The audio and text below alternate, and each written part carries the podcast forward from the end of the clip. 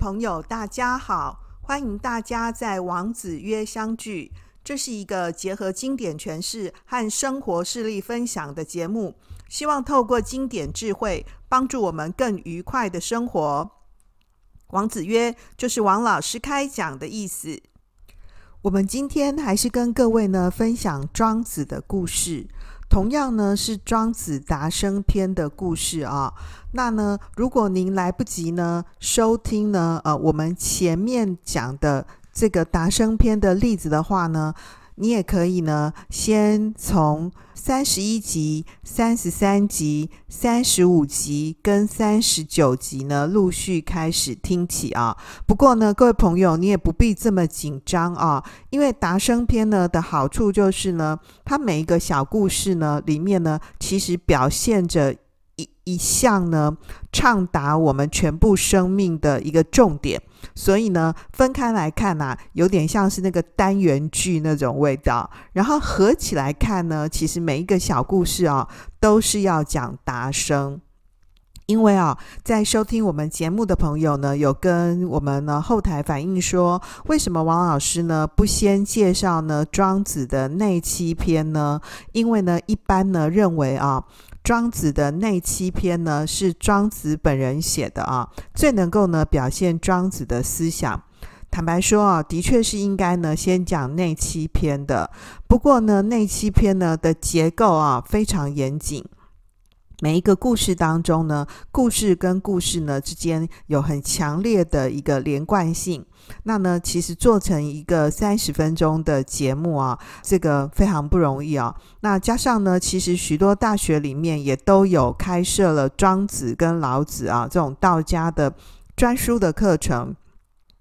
我想呢，或许呢，呃，你有修这样的专书，或许呢是没有啊。那呢，虽然说呢，这个外篇杂篇啊，看起来呢，这个故事跟故事呢里面呢，并不很连贯啊。不过呢，我们先跟各位呢分享的这个达生篇呢，呃，又蛮有意思的，又每一个小故事呢，又能够呢表现出呢。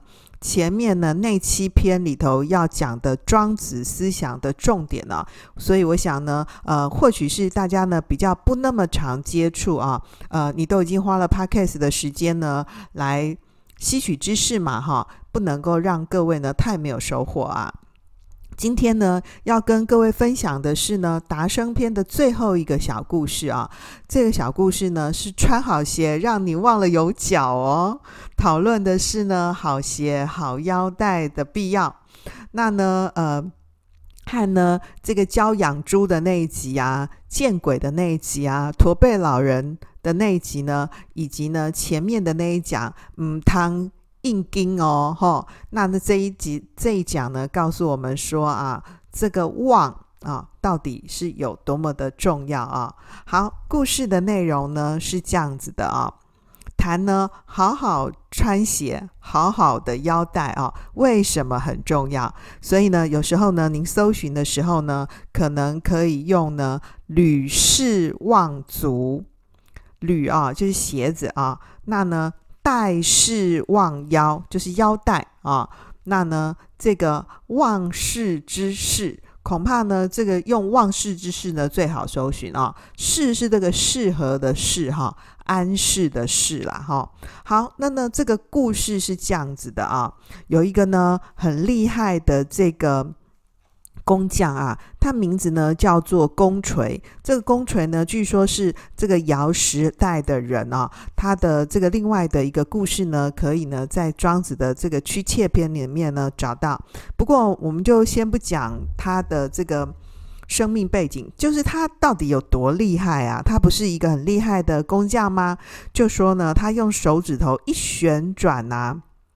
画出来的东西呢，就能够呢超过用圆规跟那个矩尺呢画出来的。那他的这个手指呢，能够随着这个事物呢一起变化，而且并不需要呢特别的用心留意。所以呢，他的这个心灵啊专一凝聚，而且呢不受到拘束啊。所以这边特别去形容说呢，他这个技术超好的啊。那呢，能够呢原文是写说呢。指与物化，他的手指呢，跟他画的那个东西呢，哦，已经凝合为一了，就合在一起了啦，哈、所以呢，他这个时候呢，就不必呢，这个特别用心计较啊，哈、不必花很多力气呢，就是去计划要怎么画啊、去思考要怎么画，就是一切都是表现出来很自然啊、然后呢，这个原文就继续说呢，这个。忘足啊，就是忘记了脚，就是因为你的鞋子穿得很舒服嘛。那忘掉了这个腰的存在，就是你那个腰腰带啊，就是很舒服啊。然后呢，知道呢，忘掉是非，其实是你的内心呢很安适啊，不改变内心的持守，不顺从呢外物的影响。这个呢是呢遇到事情和外物交汇的时候的这种安适。那呢，庄子最后下了一个结论说啊，一个人呢，这个本性呢常事啊，而无往不安事，也就是呢忘掉了安适的安适。这个故事呢的主要观点是讨论说呢，忘记。无心的话，那就一切呢都安适啊。好，那呢再进一步呢来讲一讲这个故事，就是说这个故事的一开头呢，就说这个弓锤啊，用手指旋转画出来的情况呢，比用规矩画的还要好啊。所以呢，我们刚刚讲说这个质与物化嘛。但是除了呢，这个手指头呢能够与物化以外，还很重要的一点呢，它呢是不以心机。这个机呢是这个稽查的稽啊，就是说他想要怎么画就怎么画，不用呢事先准备特别策划，也不用呢特别构思，或者是呢忙着打腹稿。这个质与物化是说，这个他能够随心所欲啊。啊，需要怎么做就这么做。那很明显的就是发现这个公权能够神乎其技嘛。但是呢，他神乎其技以外呢，还能够呢不以心机，不必呢用心去这个费力啊，操心要怎样要那样啊。那至于要怎么样做到呢？只与物化而不以心机呢？哎，这个庄子没特别。说出来啊！不过这里呢，显然有一个这个弓锤呢，它自我进步呢，自我修为的累积的一个过程啊。那在故事的第一句呢，“质与物化”就写出呢，这个弓锤创造技能的这个精巧纯熟啊，达到呢，它被创造对象呢融合为一的画境啊。因为呢，“质与物化”嘛，所以它旋转的手指头呢。已经呢和物合一了，所以呢可以不必用心思计算计量，用心计稿啦哈。所以呢他的灵台啊，他的心灵呢能够不受拘束，就是因为呢心灵这个灵台呢能不受拘束，所以才能忘。这里头呢庄子创了一个蛮困难的词啊。比如说灵台，哎，你只有听过烛台，对不对？他不是说烛台哦，他是说灵台，灵魂的灵哦。所以你的心灵啊，其实是灵台啦。然后物化哦，物化这个物化不是我们平常讲说什么物化女性，对不对？有被物化的感觉哈、这讨论呢，这个物理性的变化。讨论事物的变化，当然物化有时候就是被借用为死亡，这就是从这个庄子这里来的。这边讲的这个物化哦，是谈说这个物跟我的界限消失了，这个和万物呢融化为一，混同物跟主体的这个存在的意思啊哈。我们呢前面呢讨论的这个第三十九集，嗯，汤。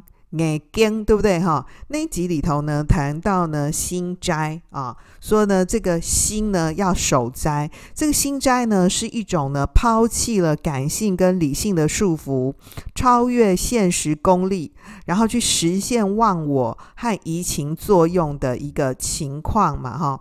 那呢这里头呢谈的这讲呢谈的是物化。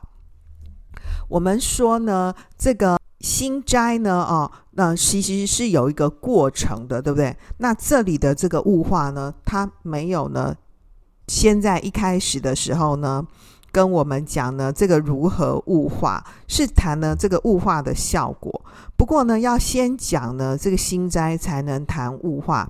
物我的界限之所以能够消解啊，能够呢做到呢。混同物跟主体的存在呢，很重要的是要有心斋的前提。啊，那呢，本来呢，啊，谈这个物化呢，其实是在庄子的那篇里面，这个《齐物论》里面谈到的啊。不过呢，这里头你也可以看见呢，为什么弓锤呢能够止于物化？其实这个物化呢的概念呢，就是从《齐物论》那里头呢来的啊。要特别注意呢，像这样的一个物化的一个用法啊。那呢，这个。谈了呢，他能够心灵呢不受拘束之外呢，那庄子呢就定进一步的提到说呢，忘足，然后忘腰，然后呢知忘是非，忘记了我们的脚啦，哈，然后呢，因为鞋子太棒了嘛，忘记有穿鞋子啊，就是没有那个鞋子的束缚嘛，哈。所以年纪轻的时候有没有哈，会买一双漂亮的鞋子，对不对哈？穿着一个漂亮的高跟鞋，因为呢，那个体态看起来比较窈窕啊，所以硬拿自己的脚呢去适合那个鞋，对不对哈？那呢，我现在年纪比较长了，觉得这个穿好鞋真的蛮重要的，对不对哈？所以那个鞋子呢，也许没有非常的美丽，但是重点是要好穿呐哈。所以呢，这个。一双呢好的鞋啊，让你忘记了脚的存在，对不对？穿起来很舒服嘛，不受拘束啊。那所以同样的好腰带啊，忘记了腰的存在，因为你的腰呢就没被束缚啦。这是一个呢表面上面的一个物理性的一个情况来做比喻的啊。那但是呢，最重要的是要知忘是非啊，把那个是非啊这种都忘掉。那庄子特别提说呢，这个是心的安适啊的三重境界。但除了这样子以外呢，还不够啊！哈，庄子还说呢，干脆把那个安适跟不安适、是跟不是呢都忘掉。这种理想状态呢，庄子呢称之为呢忘世之事。这个忘世之事什么意思呢？就是说我的内心的本性呢，本身就是安适的。只是人呢的问题出在哪？人很容易呢，在自己的心上呢，覆盖上一层又一层的杂念，对不对？所以说呢，如果要回到呢安适的状态呢，就要忘掉安适的概念，让它自然而然的发生啊。这可以说是一种呢，这个。化境的极致的追求，现实上面很难做到啊！哈，我觉得。那我想，我们凡人呢，即使努力于呢知望是非啊，能够追求呢心之事啊，或是追求智慧之事啊，也都是蛮可贵的啊。这个智慧之事呢，就是我们的碰到这个。自己的生活啊，跟外物呢啊相接触的时候，也要保有一个呢这个安适的心情。你可以体会一下哈，就是说，首先你要达到像这样子的一个境界啊，就是其实很重要的是要先了解自己。哎，看看那个故事里面的那个弓垂啊，他不是说他止语物化吗？然后呢，不必用心 gay 搞吗？就是我们就是要培养这样的一个功夫啊，对不对？就是对一般人来说啊，这个弓垂就是个技术好的人嘛。那呢，但是想想看，他为什么能够技术好啊？是因为呢，他能够自适其性嘛，能够了解自己啊，找到自己喜欢擅长的地方去发展啊，然后了解自己的本性啊，还能够熟悉自己生存环境的运运作方法，对不对？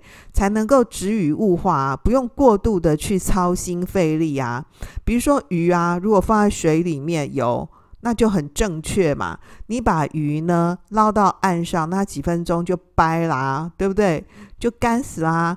那鸟呢在天上飞就能够自由自在啊。你现在呢把鸟呢按到水里，那它就不自在嘛，对不对？好，所以呢，如果能够呢做到呢止语物化。那鱼呢，就在水里头，就不需要太用力的学，也是会游啊。那鸟呢，在天上飞，也不需要太用力的学，它也就会飞啦。庄子呢提到说，要达到这样的一个境界的方法是忘啊，是忘啊。那呢，要忘足啊，忘腰，这种是一种对外的有形的具体的忘。然后接下来是要干嘛？要知忘是非啊，忘是非啊，要知道说要忘是非，这个是对内的无形的抽象事物的忘。类似像是忘足忘腰的这种有形东西的忘啊，比如说像是金钱啊、名牌啊，对不对？考几分啊？读什么学校？开什么车？住怎样的房子啊？对不对？哈，那呢，这种呢，具体的有形的东西。那么忘是非呢？这种无形的忘啊，像是融入毁誉啊、名声评价等等啊。那庄子说呢，这些呢都要忘了，这样子的话呢，心灵呢才会得到忘安适啊。这是第一层啊。那呢，第二个呢，是他谈说呢，是要世会之事，就是我呢和外部世界呢，和呢外在事物呢相交往的时候哈，难免会碰到一些呢冲突啊、不愉快的时候，那要怎么办呢？庄子说呢，其实也是要忘啊，忘记什么？忘记那个碰撞的当下啊，碰撞的当下，不要呢彗星撞地球，嘣啊这样子然后你就跟他呢直球对决，这很蠢的啦哈、哦。那庄子说呢，首先第一个对内来说呢，不要忘记呢自己呢内心的持守，就你有没有什么内心当中你坚持的东西呢？那么对外来说呢，不要随便呢顺从呢外在事物的影响。就是前面呢那个心的安适哦，庄子是直接说我们要怎么忘。那这个呢碰到呢跟外部世界呢外在冲撞的时候呢，他反而是说呢，你不要随便呢改变自己，去呢这个屈服别人，然后你就忘记自己的坚持。所以呢，通过呢这个正面跟反面的说啊，他就说呢，这样子的话呢，不不论你碰到什么事情，你都会有一个呢这个安适的心情，都会有一个安适的一个体会。然后最后他再呢综合一次来说，讨论呢这个忘世之事啊。这个是一个蛮高档的成语啊，所以呢，如果能够祝福人家呢，忘世之事哦，其实是一个还真的蛮好的话哦。他就说哈，这个综合来看呢，如果能够呢做到呢心之事啊，跟世会之事，这个还不够啊，还要进一步呢勉励自己呢，要做到忘世之事，就是呢保有自己呢天性的自然啦。啊，就你的本性本来就是安适的，然后不要自己在自己的心性上面呢，哦，加上一些乱七八糟的东西。所以，如果本性是的话呢，就能够无往不是。那这样的一个前提呢，就是因为能够自视其事，自己了解自己嘛。像这个宫锤啊，选了解自己之后，在对的地方努力，在对的地方用心。这样可以呢，努力而不耗力啊，努力呢，而且也不是太累啊，不可以把自己累死，对不对？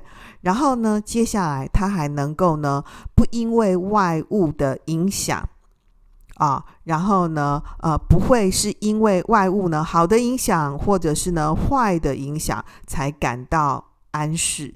意思就是说，我不是把我这个安适不安适这件事情啊，我内心的一个体会寄托在外面上面啊，像有的女生啊，有的男生啊，哎，我们在谈恋爱的时候，另外一半呢，啊，就是我开心不开心的所在，对不对？我会另外因为我的伴侣呢高兴不高兴而影响到我，或者是呢，呃，当爸爸妈妈的会因为呢小孩怎么样。影响到我，那呢，或是我们当学生的，我们会因为呢，我们今天考试考得怎么样，有没有被老师骂啊，影响到我，对不对？然后考五科，五科加起来一百分，然后那个老师还跟你说，啊，你会有很多呢进步的空间，啊，你体贴一类哈喽哟，对不对？所以呢，其实啊，这个跟外部世界呢相冲撞的时候，其实是会发生很多不愉快的。庄子告诉我们说，不要只是停留在那个不愉快的那个点上面，要回过头来想说呢，自己呢是怎么样的一个情况啊，而且呢，能够呢进一步的安顿自己，不因为外物呢的影响呢才变得安适，而是应要进一步的找回来自己，才能够呢自己了解自己的本性。然后了解自己的本性之后，还可以把这个安适不安适的这件事情也都忘记了。所以这个忘世之事是非常境界高的。那庄子就进一步启示我们说呢，要怎么样呢？知道自己应该怎么样应付挫折。要呢怎么样呢？面对拒绝，也会知道呢自己应该如何面对压力，并且要保证呢自己是快乐而且富足的，内心坚定，不随波逐流。那么去追求那些自己真正适合的东西，自己内心真正的渴望，去发现自己的价值。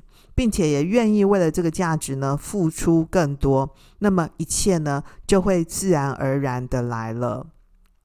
所以各位有没有发现，这个忘世之事呢是真的境界蛮高的啊？这也是一个呢真的很好的话，很好的祝福啊。好，回到呢今天的重点整理。第一个呢，谈的是这个弓锤。这个弓锤呢，跟前面呢《达生篇》里面谈到的几个呢非常著名的这个工匠啊，意思其实都是一样的。不论是那个驼背老人呐、哦，或者是呢谈的是这个做这个钟的这个子庆啊，那个做钟的的人那一集啊，其实他们都是一个呢由记入道的个案。那么在《达生篇》里面呢，通过这些不同的个案的一个案例的分享啊，来启示我们说呢，怎么样呢，可以达到呢，呃，生命的一个。和合，然后呢，通达呢，安适的一个情况。那呢，在这一讲里面呢，哦，我们看见呢，这个弓锤啊，先启示我们呢，要心之事，对不对？心之事是心灵呢，能够安适。这边用了一个很困难的词，我们刚刚提到是灵台哦，不是烛台哈、好，那呢，接下来呢，是处境上面的安适，就是呢，碰到跟外物呢。这个冲撞，那呢，面对外部世界的一个种种的时候，要怎么样呢？保有自己呢？这个处境呢是安适的。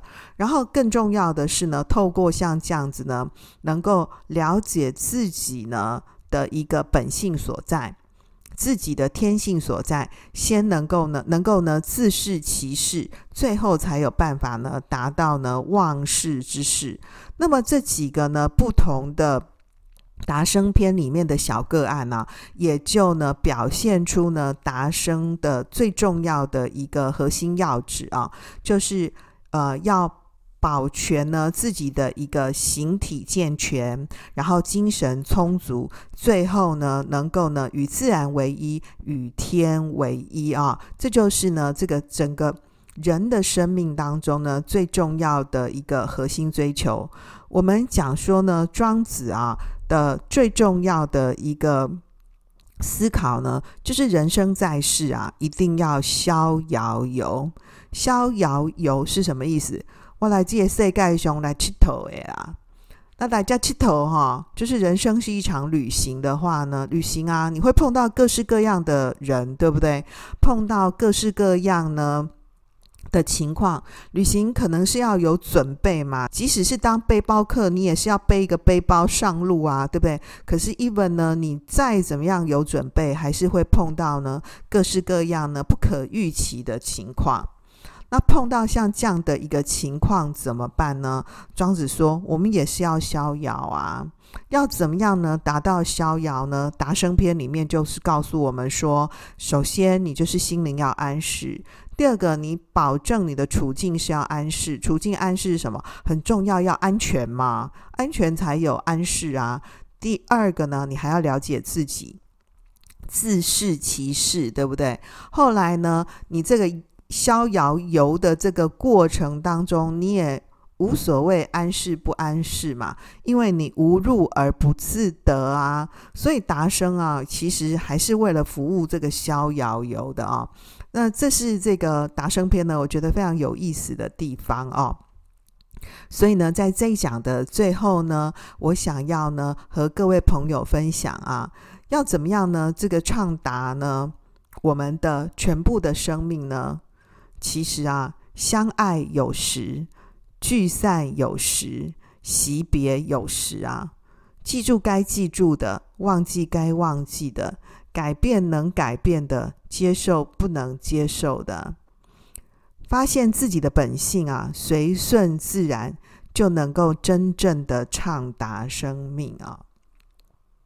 好喽，那么这一讲呢就到这里啊。接下来呢，我们要回复一位呢，在我们后台呢，呃，给我们写信呢留言的朋友啊。呃，这位朋友呢是小敏，他说呢有点小小的建议给老师。老师的节目时间呢，有的十多分钟，有的四到五十分钟，节目时间长短呢不是很固定。我个人呢会在洗碗或是晒衣服时呢听 Podcast。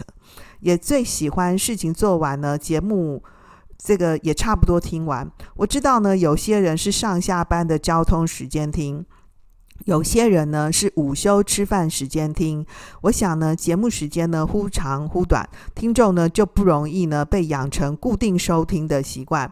如果呢节目的时间呢可以固定控制在某一个时间范围内，我认为会比较理想。啊，以上呢是我个人的小小建议，祝你节目呢冲到前三名哦。好，我们很谢谢这个小敏呢朋友呢给我们提供一个这么棒的一个建议哦。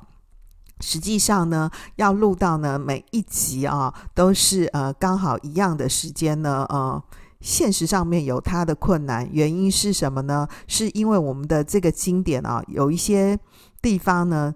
确实是比较简单的啊，那有一些地方呢，确实是比较呢不容易的啊。呃，不过呢，我都希望说呢，每一讲呢，尽量安排在呢三十分钟左右。那我们的聊经室呢，因为是呃访谈嘛啊，那可以多汲取一些呢呃。呃，不同领域呢，朋友们的一个经验啊，以及他们对经典的一个想法啊，所以聊经室单元呢，可能可以长一点啊。呃，我目前是希望说呢，这个每一集可以尽量的在三十分钟左右。很谢谢呢，小敏给我们这么专业的建议啊。呃，有蛮多朋友呢会在后台呢给我们写信啊，鼓励我们。不过呢，王老师呢更希望呢，我们呢这个到节目的最上方啊。Apple Podcast 的这个节目区里头啊，帮我们呢按下呢这个星级评价啊，那呢帮我们留下五星的评价，或者是留下您的新评留言，这样子呢是直接推升我们王子约节目呢最直接的帮助啊，也是给王老师呢最好的鼓励。记得给我们五星评价、按赞、分享哦，哈。那呢，当然呢，我也很高兴呢，呃，有越来越多呢这个。专业的收听朋友们啊，那呢可以提出呢很多呢这个专业的建议啊。各位也发现说呢，其实作为一个这个教书的老师啊，要呢来当 podcaster 有没有哈？其实不是一件太容易的事情哎。好喽，那今天呢就讲到这里啊，谢谢大家的收听。好。让我们透过经典好声音，感受经典智慧，一起发现一个更好的自己。我是王老师，我们下次见喽，拜拜。